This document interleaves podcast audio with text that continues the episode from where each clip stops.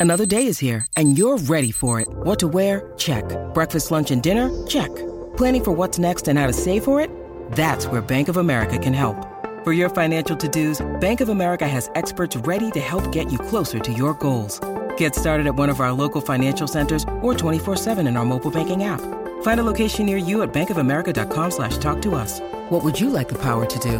Mobile banking requires downloading the app and is only available for select devices. Message and data rates may apply. Bank of America and a member FDIC.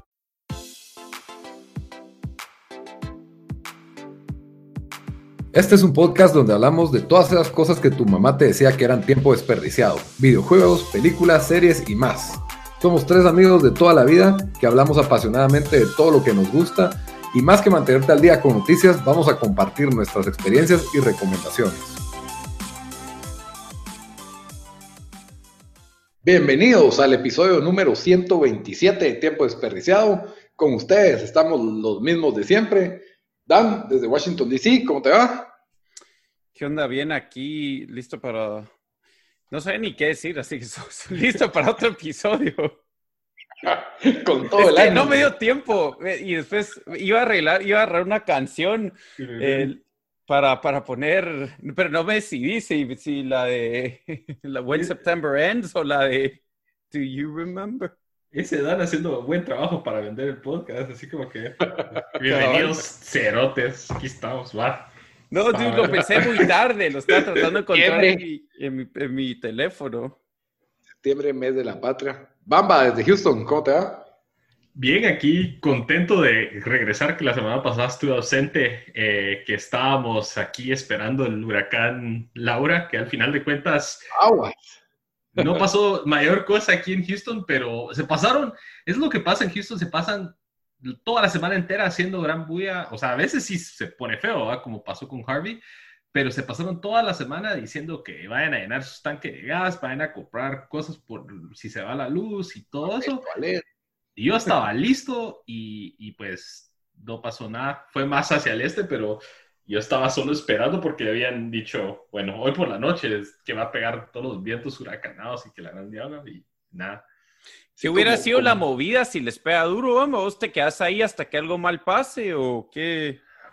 A este sí, de, de, de como vi los, la, la, las áreas donde sí pegó, destruyó ventanas de edificios y se voló techos de casas y todo. No sé qué tan fuerte hubiera sido ese aquí, pero yo lo más seguro la aguanto aquí y y cuando se va la luz, el día siguiente o los siguientes días, me voy a la verga, porque si se, si se va la luz aquí, son millones de personas sin luz, te, te puedes pasar un mes, pues, en, en, lo que te reponen eso.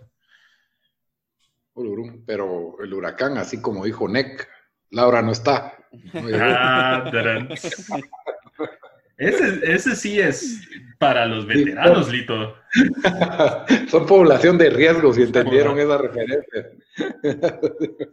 Porque eso sí, los, los, los jóvenes de la de que es Gen Z no, no van a saber ni de qué estás hablando. ¿Quién es, ¿Y quién es Nick? ¿Quién es Nick? Tal vez hay alguna boda, lo han, lo han, la han escuchado, pero. Laura, ¿dónde está? Pues, Laura, no, sí. voy, a, voy, a, ponerme a cantar. ¿Es era italiano o no? Sí, ¿ah? Sí, no estoy sí, mal, era italiano. O es eso, tal vez. Probablemente tiene más dinero que nosotros tres juntos, pero, pero no. pero bueno, empezando nuevo mes, el mes de septiembre, el mes patrio. Y aprovecho para contarles que en el mes patrio, Dolce Farfala, nuestro patrocinador número uno de postres artesanales, tiene, les trae los Crispin Cookie Bars, un postre chapín por excelencia, usando el mejor chocolate a nivel nacional, de acuerdo al veredicto de Rodrigo García a la hora de, evaluar chocolates nacionales, porque el Crispin para mí es el, chocolate superior. Ahora imagínense lo incrustado en un delicioso cookie bar, el híbrido ese que les conté, que no es galleta, pero tampoco es brownie, pero es bien rico. Entonces, aprovechen a pedir su cookie, su Crispin Cookie Bar, 80 quetzales los 12. La verdad es un buen precio, por, son grandes, la verdad. Entonces, o sea, llevan 12 a una reunión de unos 5, todos se comen hasta 2, 3, creo que con uno quedas tranqui, así, con tu cafecito o algo en, en la tarde, ¿verdad? Sí, y espero, ajá. y espero que hayan participado en el giveaway, que no es giveaway. Creo que todavía están a tiempo de, participar en ese giveaway ahí en Dolce Farfala. Se escribe Dolce Farfalla-GT. Así lo encuentran en Instagram. Y si piden y dicen que escucharon de este, de este producto tan delicioso en tiempo desperdiciado, ¡boom! Descuento. Así, así fácil. Aquí regalamos el dinero. Y por cierto, ese giveaway que no es giveaway, la verdad que buena dinámica porque no tienes que hacer nada, No, solo... Nada, solo poner un emoji y ya, un emoji. No es como otros giveaway que incluso hemos hecho nosotros, que tenías que repitear y hacer otras cosas ahí. O seguir, la verdad es de que cabal, este es el giveaway que no es giveaway, ¿ok? Y si crees que porque vas a llenar y spamear de emojis, los comments, vas a tener mejores probabilidades de ganar, estás equivocado. Todos tienen las mismas posibilidades de ganar solo poniendo su, su, emoji, Pero bueno, gracias patrocinador Dolce Farfala. Ojalá hagan uno, uno con, con Granada el, el, otro mes, porque ah, siempre me gustó más, más, más que el Crispín. Incluso los, los, los layers te los acepto, fíjate también. Ah, el layer, el layer es sólido, es, es parecido, siento yo. ¿El Granada rojo o azul? Siempre el, azul, el azul. Ese es el que tiene como arrocito. Arrocito, Ese es el, clásico. El mero mero. El rojo no es malo, pero sí. Todavía existen los chocolates polo. Sí, sí, todavía existen. Esos eran como comer un duroport. Me recuerdo de esos sí eran buenos. de azúcar. No, te comiste uno vencido. Ah, todos habían vencido, decir. A mí sí me gustaban. O sea, no es como que si voy a la tienda y tengo el Crispín o el Air a la par, voy a escoger el polo antes que esos. Pero si en la piñata caían un par de polos ahí en la bolsa, yo me iba contento con un par de polos. Pues fue mi, mi primera experiencia con el chocolate blanco. no sé si se lo recuerdan. El otro era el Sharp, que era el que tenía una arriba. sí, ese Sharp. Eh. Las tapitas, ¿te acuerdas las tapitas? Ah, los gallitos todavía. todavía ¿Qué hablan las, las botonetas, ¿no? Ah, las botonetas, esas se rejuvenecen, se rebranded, pero lo hicieron bien porque mantuvieron como que la estética del paquete original. Sí, esos eran mis favoritos. Eso podría ser un, un episodio entero de, de todos los, los dulces de, de, antaño. Los dulces de la juventud. Que los dulces Venus, me acuerdo yo que decía dulces Venus, y eran los típicos que tienen un dibujito de una frutita.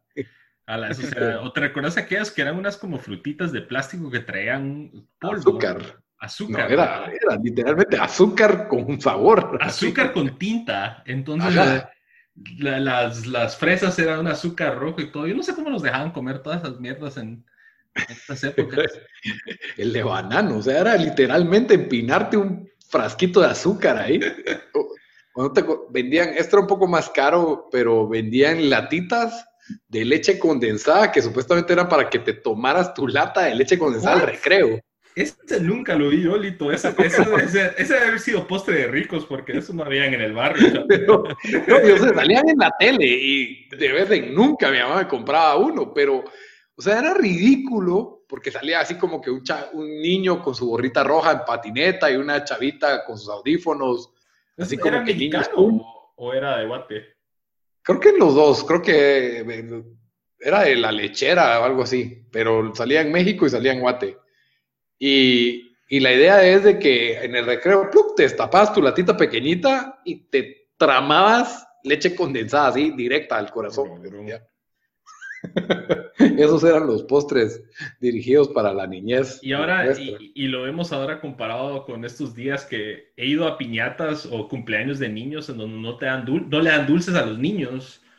Dan como que un plato de fruta y un jugo y un como juguetito.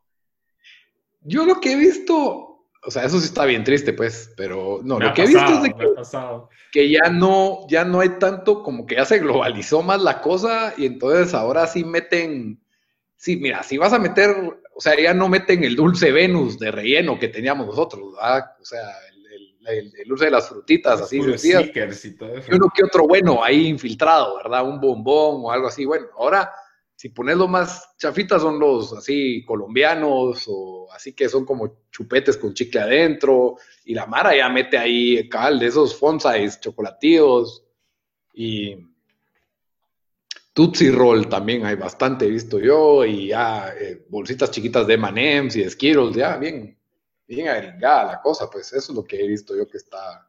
Igualados somos, decís vos.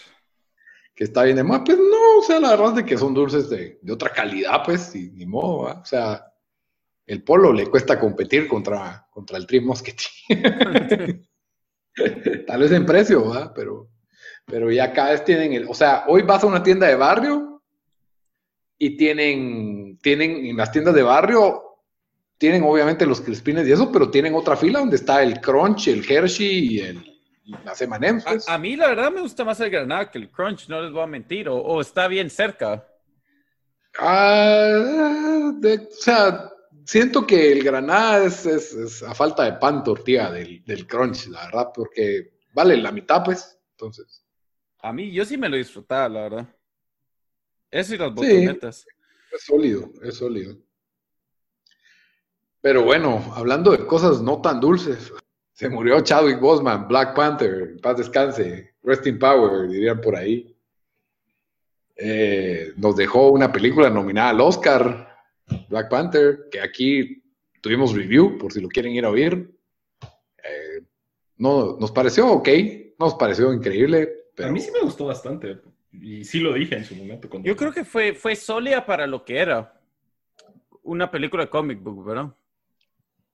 Sí, y bien cerrada, o sea, no, no trataba de abarcar tanta, tantas cosas y tantos plotlines ahí y, secuelas, pero la verdad es que sí triste que una persona tan llena de talento y de futuro, ¿verdad? Prometedor, eh, había hecho ya película, pues, no sé, The Five Bloods para mí prometía mucho, la verdad no nos gustó tanto, pero su actuación ahí fue muy buena. O sea, él era un tipo que había actuado muy bien. Eh, hizo también el icónico Jackie Robinson. 42, sí, y, y, hizo la de Jackie Brown también, que esa nunca la he visto yo. Sí, yo nunca la vi, pero también. Se llama Get Up. La verdad, lo que, lo que más sorprendió de esto, y creo que fue la reacción que, que todos, o sea, yo creo que primero todos dijimos fue coronavirus. O sea, es lo primero que se te viene a la mente en estos tiempos. Y después cuando sale que, que, tenía cáncer y no le había dicho a nadie y que filmó, o sea, ya le había salido hace cinco años, entonces todas estas películas que filmó en ese tiempo lo hizo pues siempre ahí, eh, me imagino que en, tratamiento y todo eso, no sé, siempre... Stage 4 cancer, o sea, así estaba... Sí, sí, cabal, o sea, es, es sorprendente y, y, pues no es, no es como que o sea, obviamente solo miramos en, en, en la película, ¿verdad? Y, eh, pero, o sea, no, no, no pensarías que es alguien que se miraba mal, ¿verdad? Entonces, por eso creo que, que impacta más. Eh, y salió también, Ajá. no iba a decir, salió también que, no me recuerdo, no hace mucho en Twitter estaban la Mara como que haciendo chistes de que, eh, de, de, cómo se miraban unas fotos así de, de paparazzi que se miraba así bien delgado y que, y, y la Mara haciendo sus, sus, chistes en Twitter y que si de plano, ¿sabes? Estaba... Tal vez en quimo o algo así. En quimo, en los tratamientos que, que, para el, cáncer, ¿no? Ahora, qué difícil, porque, digamos, Black Panther se estrena en el 2018. Según entiendo, él tenía cuatro años con esta enfermedad. Ajá.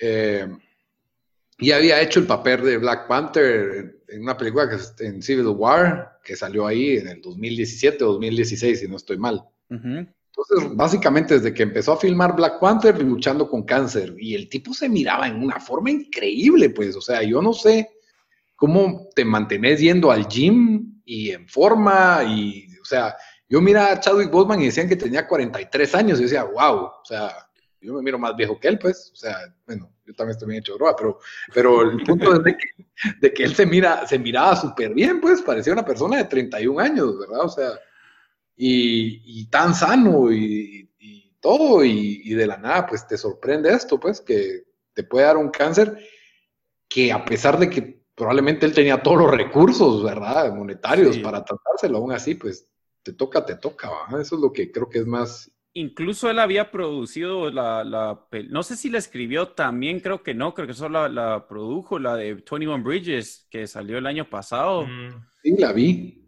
Eh, y tiene otra, una película que va a salir ahorita, que pues obviamente va a ser su última película. Entonces, yo, Cal, en un podcast que he oído, sacar una entrevista que hicieron con él al final del año pasado, Em, y lo hizo hablar y, y, pues es alguien que está pensando en el, como que en el futuro de su carrera, ¿me entendés? O sea, no, y no, me imagino que ya tenía esto, que no sabes qué tan avanzado estaba ahí, pero, pero, o sea, por lo menos esa mentalidad tenía como que no, no, sí, o sea, positiva y, y todo, y, y, sí, pues de, de, de ahí a, eso fue en diciembre, creo, el año pasado, sí, la verdad, uno lo deja como que no, no tanto como que asusta, pero sí, sí, sí es un shock y especialmente como, pues, como decimos, alguien que se iba a volver posiblemente en, no sé qué, o sea, qué tanto mega estrella más, porque Black Panther fue, o sea, fue, fue un suceso enorme, pero ahí daba para tres películas más fácil, eh, sí. me imagino, entonces... Y, pues, y su pues, como vos decís, haciendo papeles históricos. Yo creo que él fácil tarde o temprano iba a tirar a Oscar, pues, ¿me O sea, pues cabal, yo, decía, eh, cabal, ahí vi artículos que alguien había hecho, habían puesto un artículo de él, ah, eh, esto no sé hace cuántos años fue, pero decían de que ah, será que él va a ser the next Denzel Washington o no sé qué.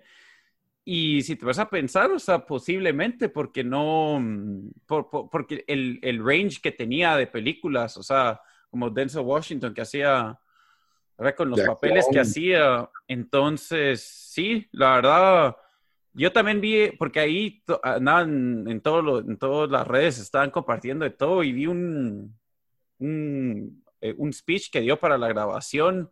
Eh, él fue a Howard University aquí y, y, sí, o sea, buen mensaje. Es de esas cosas donde, donde después de que, de que se muere alguien y ponen todas estas cosas, decís, ah, puchica, o sea, me, me impresionó más a, que, antes, ¿me entendés? O sea, después que, que, lo hice hablar o lo hice entrevistado así por, por una hora y media y habla at length. De hecho, el tweet que, que pusieron desde su cuenta en donde anunciaron que falleció, creo que es el tweet con más likes en la historia de Twitter. Sí, sí, cabal. Uh -huh. like that he died. O sea, todos, ¿qué, ¿cómo así? ¿Por qué tanto like a un tweet de no, que alguien... No sé qué habrá sido. Era, era donde, pues, saber quién lo puso que anunció, pero, o sea, era como que la gente reaccionó. No, o sea, like porque eso, así es como se le llama en Twitter, pero no es como que, wow, everyone's like, oh, we like that this happened, we saw. dije, puchis, qué, qué rara esa reacción. No, también, como dice Denzel Washington, hay un speech de él en que le agradece a Denzel Washington, diciendo que él no existiría si no fuera por Denzel porque literalmente Denzel Washington pagó una de las becas que le dieron a él de actuación. Ah, sí. Ajá, y que se lo iba a agradecer siempre y que él estaba como que, o sea, su trabajo estaba sobre los hombros de, Denzel Washington, de los que tuvieron que abrir paso, ¿verdad? Para que, para que hubiera los actores, porque creo que Denzel Washington es de los primeros actores en que salen, o sea, que son actores eh, de raza negra, completamente protagonistas de sus películas y son películas ah, de Hollywood, pues no, no son Black Exploitation ni, ni son el sidekick. Entonces, que, que, empezaron en los ochentas, diría yo, me atrevo a pensar. Antes de eso, eh, pensar que un personaje negro tenía total atención en una película tipo A era un poquito más difícil, pues más un cacho ese Sidney Poitier, que, que, fue muy famoso, pero sí, Denzel fue un poco más, con más, pues, pegue para ese tipo de películas así de, de big blockbusters, ¿verdad?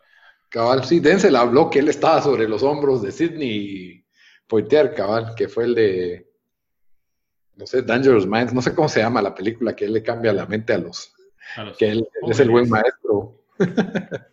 También con The Heat of the Night, creo que es él también. Pues? Sí, creo que tienes razón. Y de ahí, pues Denzel, ¿verdad? Que es, marca toda una generación y creo que Will Smith después, eh, un poco después. Uh, pero Will, bueno, sí, más o menos, ¿verdad? Tu Pursuit of Happiness. No sé, siento que no tuvo. Yo, yo siento que no están en las mismas ligas, pero tal vez en popularidad sí, pero no como actor no, su calidad de actuación no es tan buena, pero es un blockbuster man, o sea, él es el sí. star. sí, tienes razón, tú estas películas donde él era el iRobot o I no sé qué, I Man. Eh, I Legend, I, Robot. ah, son dos diferentes. I Robot es una y I Am Legend es otra. Men in ah, Black. Men in Black. Eh, Hancock, si quieres meterla ahí. Bad Boys. Bad Boys, otra. Bad Boys, que son hasta tres películas de Bad Boys. En fin, Chadwick Boseman, rest in power, como dicen. La, otra cosa es que, que, yo oí, y yo sí no sé mucho de, de los cómics, no sé, Bamba, si sabes un poco más, pero ahí me medio, medio vi de que por un tiempo hay una, hay una mujer que es Black Panther en los cómics, porque todos, pues, lo primero que comentaron era como que, bueno, ¿qué pasa ahora con la franquicia de Black Panther? Que sería, se mirarían bien mal si de repente, o sea, salen el otro Black Panther 2 y lo cambian, ¿verdad? Sí, pues. Yo no, pienso, yo no pienso que eso sea tan malo, fíjate. O sea. Ah, yo, yo creo que sí se miraría mal. O sea, le tenés, o sea, no, no puede, no puede salir en 2022 con un nuevo actor, ¿me entendés? O sea, le tendrías que dar tiempo para, para descansar, no sé. Y lo otro también que fue, o sea, desde el punto, de, desde aquí de Estados Unidos, por ejemplo, fue, se volvió como que bien, para, o sea, bien icónico, pues, de que él haya sido sí. Eh, ese personaje. Entonces, no sé cómo se percibiría fuera de Estados Unidos, pero sí creo que en Estados Unidos habría mucho, mucho pushback de, incluso vi mucha gente en Twitter como la gran diabla de que si, se van a poner a hablar quién va a reemplazar a Chadwick Boseman, que váyanse a la mierda, que no sé qué. es el momento de hablar de eso también, pues eso, eso, eso es obvio, pues, o sea. Pero sí siento que sería un poco, se vería un poco mal, al menos aquí en Estados Unidos, si, si tratan de hacer eso. Los optics no serían muy Ajá. Como un actor blanco, no. No, Lito. Él sí andas bien Eddie Cartman, Lito. Lito. Se nota suspendido para por el out, suspendido sí. por el podcast la otra semana. Se, se, nota, se nota la diferencia de que nosotros viviendo acá estamos tan ya condicionados de, de, de walk tread lightly y, bull in a china shop. No, no, ya, hablando en serio. No, lo que había visto yo que estaban hablando, porque yo creo que sí se puede especular de qué puede pasar con el futuro de Black Panther, pues, o sea, eh, unos estaban sugiriendo que se inventen una especie de vortex en que cambian al, al, actor de, ¿cómo se llama? Michael B. Jordan, el que sale de Warmonger, el malo de Black Ajá. Panther. Y que él sea que alguna Panther. vez que él se vuelve bueno y entonces él es el Black Panther ahora, haciendo un vortex en el tiempo, un cambio así de, de retroceder en el tiempo y que no lo recasten, simplemente es el nuevo, el nuevo Black Panther, ¿verdad? Eh, eso es una, una, idea interesante, pues. Ahora, yo la verdad no creo que sea tan mala idea recastearlo. O sea, obviamente no ahorita, no, no ahorita, no en el 2021, como decís. O sea, la película creo que está agendada para principio, para 2022. Si no estoy mal, producción ahorita, nadie está produciendo en el 2020, entonces producción en el 2021 o tal vez 2022. Pues, no sé, ya podrían seguir con el mismo script. O sea, Hulk fue recasteado, y ahí está, no, no pasó nada, pues. Yo sé que este era más icónico, pues, pero... Pero también Hulk lo recastearon por otras razones, pues. O sea, no fue porque la... falleció el actor, sí? No, fue porque el actor hizo su Hulk y dijo, ahí es suficiente para mí el Hulk. No, pues, o sea, yo siento que al menos tiene que pasar un tiempo para que... Y, y, para que eso podría incluso discutirse, siento yo. Y especialmente también, especialmente también cómo están las cosas en Estados Unidos, la Mara está on edge por cualquier cosa, entonces no, no creo que eso ayude. Ok, hipersensibilidad. Pero bueno, ¿por qué no pasamos a un tema más light? Ustedes están muy sensibles y hablamos de un documental que nos retrocedió en el tiempo a, a los videojuegos de, de la niñez de, de otros jóvenes más grandes, porque hablaron de juegos que ya no, que ya no mucho jugué yo, especialmente los de arcades, pero estamos, queríamos hablar un poco del documental de Netflix que se llama High Score. En, eh, en, en, los estados estuvo top 10 toda la semana o como 10 días, no sé, en Guate cómo estuvo, Lito. No, en Guatemala aquí miramos El Señor de los Cielos todavía y Betty la Fea. pero no, no está. Hermoso. ¿Perdón? Pedro el Escamoso. no, no, no. Pedro el Escamoso no está en Netflix, entonces no. No te podría decir. Pero el top de Guatemala, quiero ver. Ay, no, ahorita ya no, pero yo digo la semana pasada, lo puedes ver por semana. No, no me deja verlo por semana. Ah, es que estás viendo tu tele. No, pero aquí estuvo, o sea, sí me sorprendió de que, de que tanta gente lo estaba viendo. Em, a mí en sí me, no sé, ¿a ustedes qué les pareció? A mí, a mí no, no, creo que estuvo, estuvo bien en el sentido que hubieron cosas que, que, no me, que, que, yo no sabía, fue, fue de, de, más a menos, creo. Pero a menos que van a sacar seis, seis episodios más, que creo que eso es lo que yo entendí, eh, faltó bastante, gran parte de, del gaming history, ¿verdad? O sea, porque prácticamente se quedaron en los mediados de los noventas, en la, en la guerra del Genesis contra Nintendo. Y, y, pero sí, sí, creo que agarraron algunas buenas historias que te, que te enseñaron como que cosas que, como el primer RPG que, que era escrito y cosas así. Eh, Pero sí, o sea, le, le, le faltó, pero, pero para, para, ver así, para pasar el tiempo, no estuvo nada mal, la verdad. Exacto. Sí, yo creo que, eh, y no sé si lo, lo, lo, lo, explicamos, pero cabal, como dijo Dan, abarca la historia de, de los videojuegos desde pues finales de los 70 hasta, o sea, es como que mediados de los 90 y, y nos cuentan mm, varias diferentes historias, de las guerras de, de, las consolas de Nintendo y de Sega, a, a, nos hablan un poco de los Nintendo World Championships y los torneos de videojuegos que hacía Nintendo. Eh, o sea, sí, sí son, se me hizo como que los grandes hits de, no sé si le han puesto atención en YouTube, pero hay un montón de gente que en sus canales de YouTube básicamente eso se han pasado dedicando a contar pues la historia de los videojuegos, como por ejemplo este Gaming Historian. Entonces como que agarraron los, los greatest hits de todos esos videos de YouTube y los, y los mezclaron todos aquí en estos seis episodios. Yo siento que es, una, es un buen show para alguien que en realidad... No sabe nada. No sabe mucho, pues quizás lo único que sabe es que cuando eran chavitos tenían un NES, un Super Nintendo y de, dejaron, o un Atari y lo dejaron de jugar y, y, saben quién es Mario y saben quién es Sonic, pero no, no, no va más allá. En ese sentido sí creo que hace buen, buen trabajo en, en pues ilustrar una historia que es, es bastante, pues, es bastante interesante y diversa de, de, de no solo de, diferentes consolas, pero de diferentes regiones del mundo. Eh, y, y, en ese sentido sí creo que funciona, la verdad, está bien hecho y, y, y se entrevistan bastante gente de, de, pues, de peso en, en, durante la trayectoria o la historia de los videojuegos. Eh, como por ejemplo el episodio de, las, de la guerra de consolas, entrevistan a algunas personas que estuvieron involucradas con... Al Sega. presidente de Sony, el CEO de Sega, que diga. Ajá.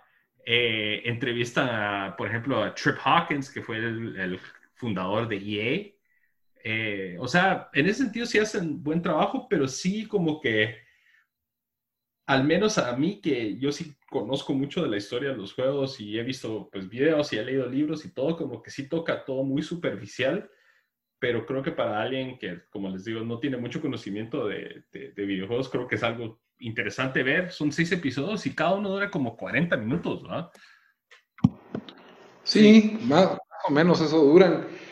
Eh, Tuvo otras historias que yo sentí que como que le insertaron ahí un cacho forzada a la agenda LGBT, sentí yo, pero el, me pareció interesante cuando la mujer, sí, mujer, ella, ¿cómo se llama? Cuenta que era Billy cuando era niño y de ahí era, eh, como, como era eh, ese, ese, torneo de asteroids, ¿verdad? Y era todo tan, tan sencillo, pues, o sea, realmente era quien hacía el, el, puntaje más grande, pero realmente estas máquinas eran, estaban diseñadas para sacarte dinero, pues, o sea, la idea era hacer el juego tan difícil para que tú gastaras más, para que uno gastara más, porque lo que no le gustaba a los de, a la, eso me pareció interesante, a los dueños de, de las maquinitas es que con una choca te pasaras jugando ahí toda la tarde, pues sino que querían máquinas que incentivaran a que metieras tu ficha, tu ficha, tu ficha. Y, y, el problema es de que la gente empezaba a aprender y se volvía tan buena en los juegos que ya la máquina no generaba lo mismo que generaba al principio.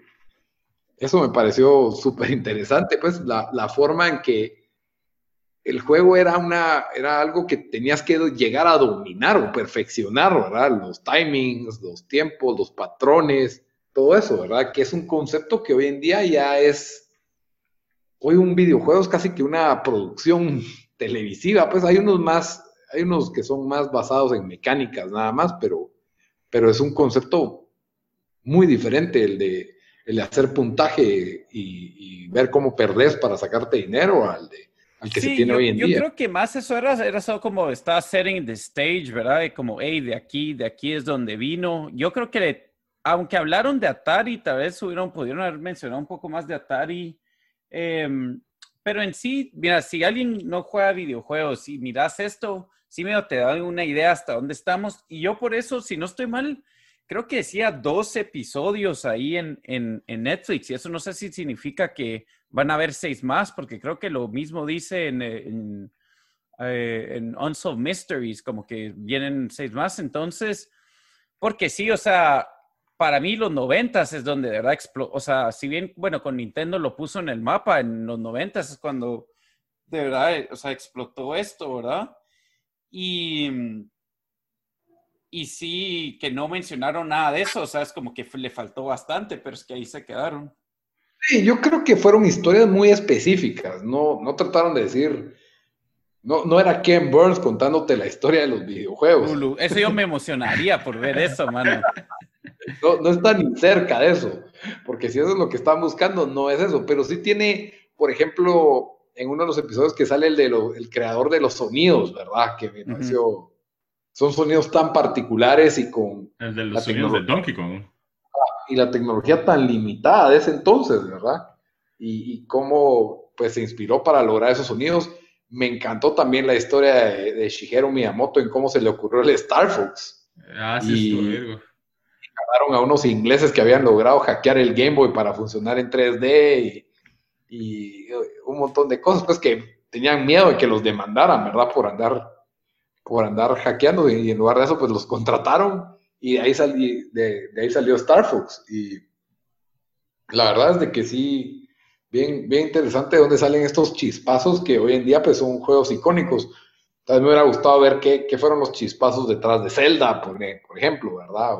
Y, y, eso, y eso creo yo que, eh, y puede ser que por, porque hay muchos recursos que puedes meterte en internet a ver una historia, o sea, incluso de estos como fan-made que cuentan las historias de, de, Nintendo, de Sega o de Atari o de las diferentes franquicias, incluso cuando existía, no sé si ustedes recuerdan o se recordarán de, de un canal que se llamaba G4. Sí, ajá ahí tenían como que unos shows que eran la historia de videojuegos y era, por ejemplo, una hora y pico de la historia de Zelda y otra hora y pico de la historia de Metal Gear Solid.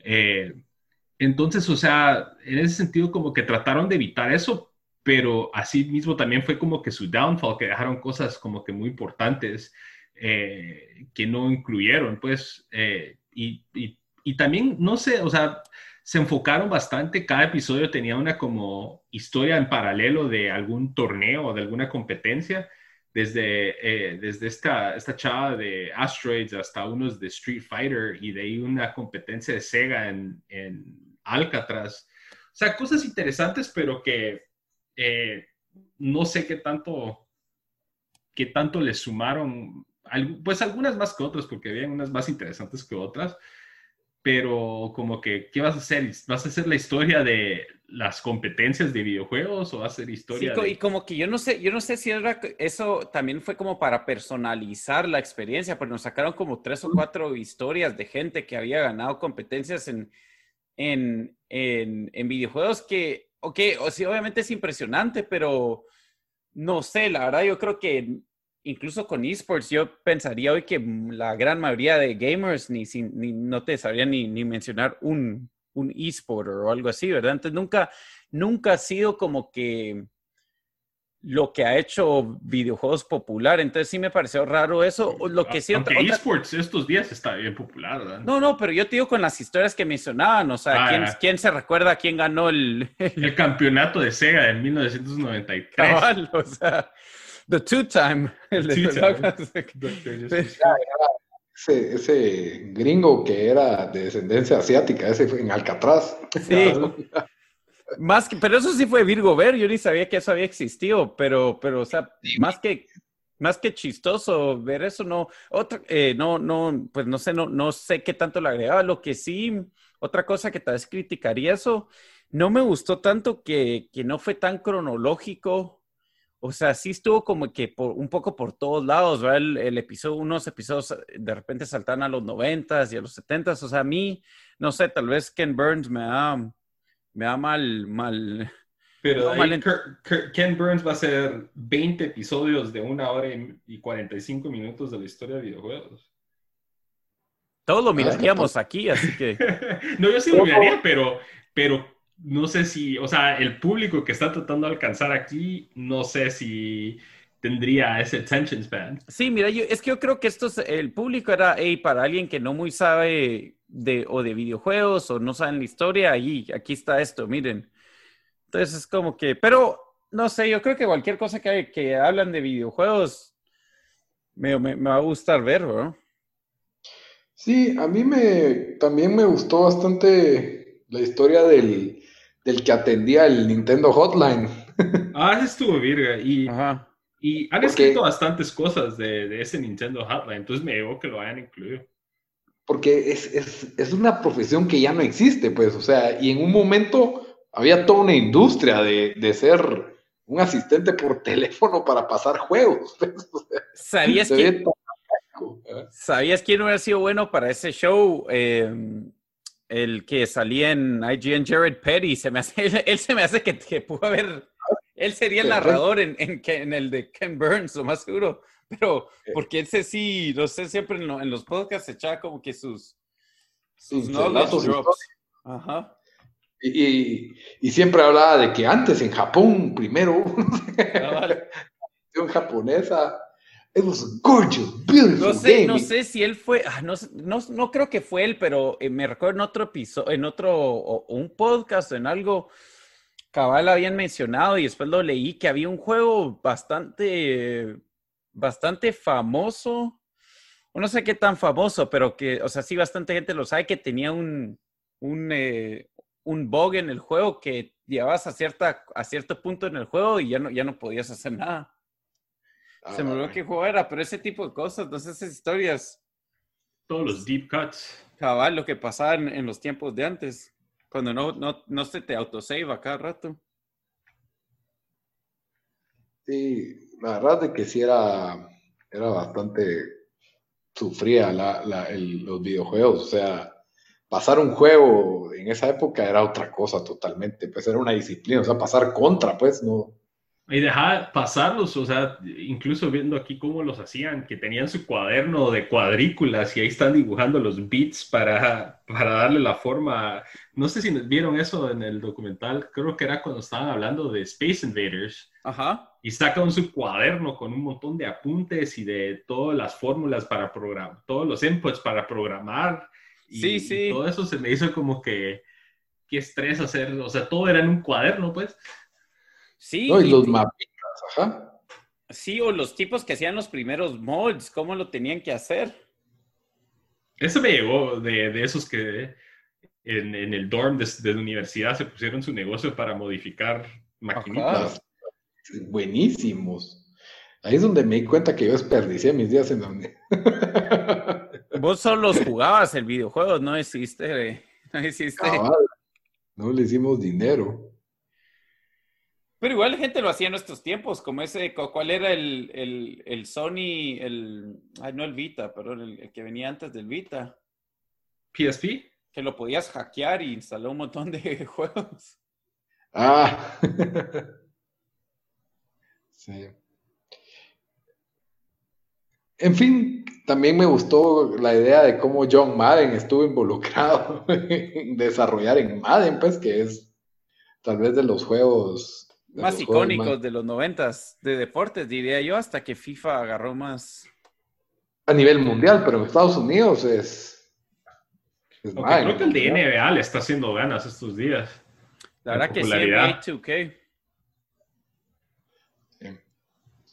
Pero no, yo creo que que para como concluir, la verdad, o sea, es recomendable, se lo recomiendo a la gente que quizás no conoce mucho de, la historia de juegos, pero si quieren pasar horas. Métanse a YouTube, hay un montón de, de creadores de, de, contenido de videos que tienen videos como que la historia de Sega Genesis en 12 partes y cada una es como una hora. O sea, cosas así que son ya bien, bien específicas, pero esta está más como que la historia versión light. Aquí a tu recomendación, si les interesa, ahí googleenlo, muchachos, ahí está. literalmente, métanse a YouTube y ponen History of Sega y les va a salir cientos de videos en todos los idiomas porque hay un montón de Mara que lo ha hecho. está bien, está bien. Ahí en el YouTube está. Ahí en el, en el YouTube. Pero High Score en Netflix, ahí está, eso fue lo que, lo que vimos, para que miren que también miramos documentales, no solo basura para entretenerse. Que la verdad, pues es un documental bastante light. Pero bueno, hablando de Netflix, también reestrenaron esta semana Cobra Kai, la que fue de los mejores shows del año 2018. Pero que lo mandaron a su muerte por, por ponerlo en YouTube. YouTube Red o que YouTube Red, creo que era YouTube Red que ya ni existe. Empezó como YouTube Red, de ahí YouTube TV, de ahí no sé qué, qué es el otro experimento. YouTube TV todavía existe porque ese es el que es como, como cable. Es el que vos tenés, ¿verdad? Porque yo, yo dejé mi, mi cable de, de, de ATT y, tengo YouTube TV, pero ahí no están esas series. Yo creo que YouTube Red era otra, era como que su Netflix, todo confuso eso. Sí, la verdad es que bastante confuso, pero el punto es de que ya, no sé si es porque ya no existe el YouTube TV, el YouTube Red, o es porque simplemente le quitaron la exclusividad a algunas de sus series para promoverlas. Porque yo creo que ya estaba gratis en YouTube eh, Cobra Kai. Igual nadie lo miraba. Mira la onda, el blanco, el Cobra Kai. No, pero en serio, no, no, no con Cobra Kai. Yo estoy tirándola a YouTube porque yo sé que el show, como si, si, si quieren oír un, un buen review de, de, Cobra Kai, que, y, y, que lo hicieron cuando salió, Bamba y Lito lo hicieron, cabrón, en el 2018. Fue las mejores series del año para ustedes, recibió un montón de buenos reviews, pero igual nadie miraba el show porque estaba en YouTube. O sea, no, no sé, como que no sé si hay un disconnect ahí, pero nadie quería hacer los, las, los 14 días gratis o el mes gratis, pero, pero sí solo la gente no lo vio tiempo desperdiciado que tiene 278 personas que opinan diferente a vos. sí, no tuvo los ratings de audiencia, pero sí les valió para hacer una segunda temporada, que era que no, es dinero el que había que invertir. No sé si esto quiere decir que ahora Netflix ya lo tiene y depende del rating en Netflix y va a haber una tercera, porque al terminar la dos sí queda abierta completamente la, la tercera temporada. Y pues ahora 2020 pasó y son son niños decentes, adolescentes, ¿verdad? No son adolescentes realmente. Y pues, Ok, según estoy, acabo de googlear, Cobra Kai Season 3 is officially set to premiere on Netflix in, 2021. Ahí estás, ¿eh? Ahí estamos, ahí estamos, wow. Va a escuchar nuestro review de, de, de, hace dos años que estaban nosotros dándole praise a eso, que por cierto, ahorita está trending en Estados Unidos como creo que un número uno de Netflix. Sí, está número uno. No sé si hoy, pero sí está ayer o hace días está número YouTube uno. Está completamente gratis las dos, ¿cómo se llama? Las dos temporadas por un tiempo limitado, dice. Ok. Entonces, no sé cuánto tiempo más va a durar. También, si no estoy mal, Netflix, creo que el próximo mes va a haber Netflix gratis. O sea, Netflix va a dejar que algunos de sus shows sean sin necesidad de pago. Entonces, como que Ahora está interesante para los, las tres personas que no tienen Netflix todavía o que tal vez estaban viendo Netflix de su ex, en la ¿No cuenta visto, de su ex. ¿No has visto en, en The Hard Times eh, el artículo de ese de parodia que hacen? Se juntan todas las personas que tienen cuenta de Netflix en el mundo en un, para una foto y son como 15 porque, porque todo el mundo está usando la cuenta de alguien más. No. Está cae de risa. ¿En dónde lo viste eso? En The Hard Times.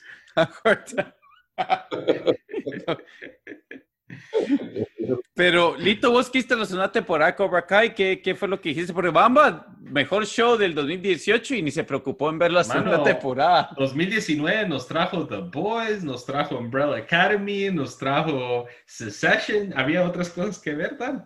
Pero, ¿te vas, a, ¿vas a catch up o no, ya que está en Netflix? Yo que sí, ahorita... Temporada 1 tiene dos aspectos fundamentales. Uno es el aspecto nostálgico, ¿verdad? que te recuerda a, Karate Kid de los ochentas, tiene al personaje de Johnny Lawrence, con el que los que vimos esta película de niños nos identificamos más en el presente, ¿verdad? Y la historia dirigida a adolescentes que tiene drama de adolescentes, el cual es entretenido, pero sí lo ves con otros ojos, como que, ah, esto es como que, esto no es para mí, pero ah, I'll fly, o sea, me pasa el rato, pues, o sea, me entretiene. La temporada 2, siento que ya se despinta un poco la cuestión nostálgica. Trataron de añadir un personaje ahí de la película vieja para darle como que más sabor nostálgico, pero se enfocan más en el drama adolescente y lo hacen más grande. Y entonces no hay mucho que hacer para, para Johnny Lawrence. Eh, agarra para otro lado que Siento que son un par de lugares como complicados y, ya se puso muy, muy teenage drama que no me convenció y, lo único que hicieron pues fue que las peleas son más exageradas, más grandes, más todo, ¿verdad? Yo creo que no es un mundo que da para expandirse tanto.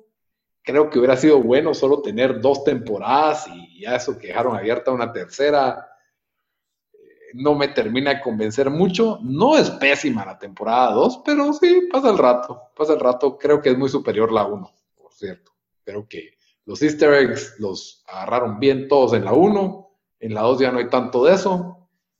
Y, ahí se va, pero no, no sé, creo que tiene eso ya de drama innecesario y, cosas así. Pero sí, sí, aún así vale la pena por la rivalidad entre Johnny Lawrence y, y Daniela Russo. O sea, Pero, ¿te, ¿te, mantuvo suficientemente interesado para ver una tercera temporada o, tampoco la estás viendo el primer día que salga? Sí, le tengo, le tengo suficiente afecto a, Johnny Lawrence y su arco con su hijo que eh, tiene sus altibajos, que la verdad es que sí quiero ver qué pasa en la tercera. También que la dejaron bastante abierta de la forma más barata posible y clásica que ya me imagino ese regreso. Entonces, sí, está bien. Yo miro una tercera, pero creo que ya debería cerrar, pues ya.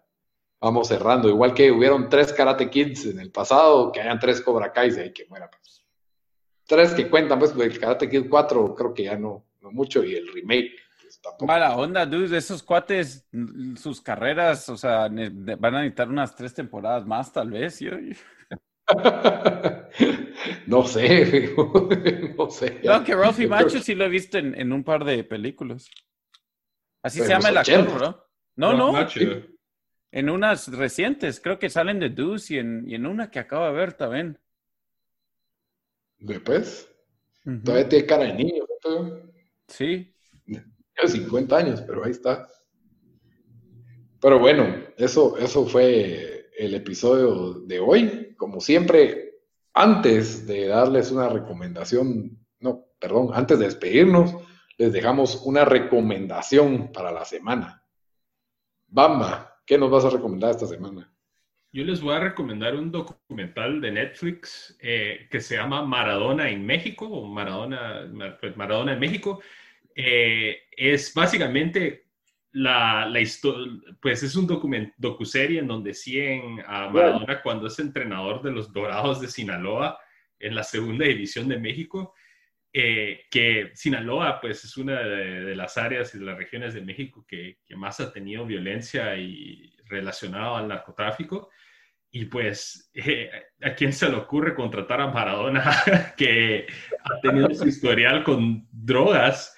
Eh, para ser el entrenador, pero la verdad está bastante entretenida eh, porque sí, es, es como, eh, como que First Team Juventus o Hard Knocks, pero de los Dorados de Sinaloa con Maradona, que Maradona es un personaje ya de por sí.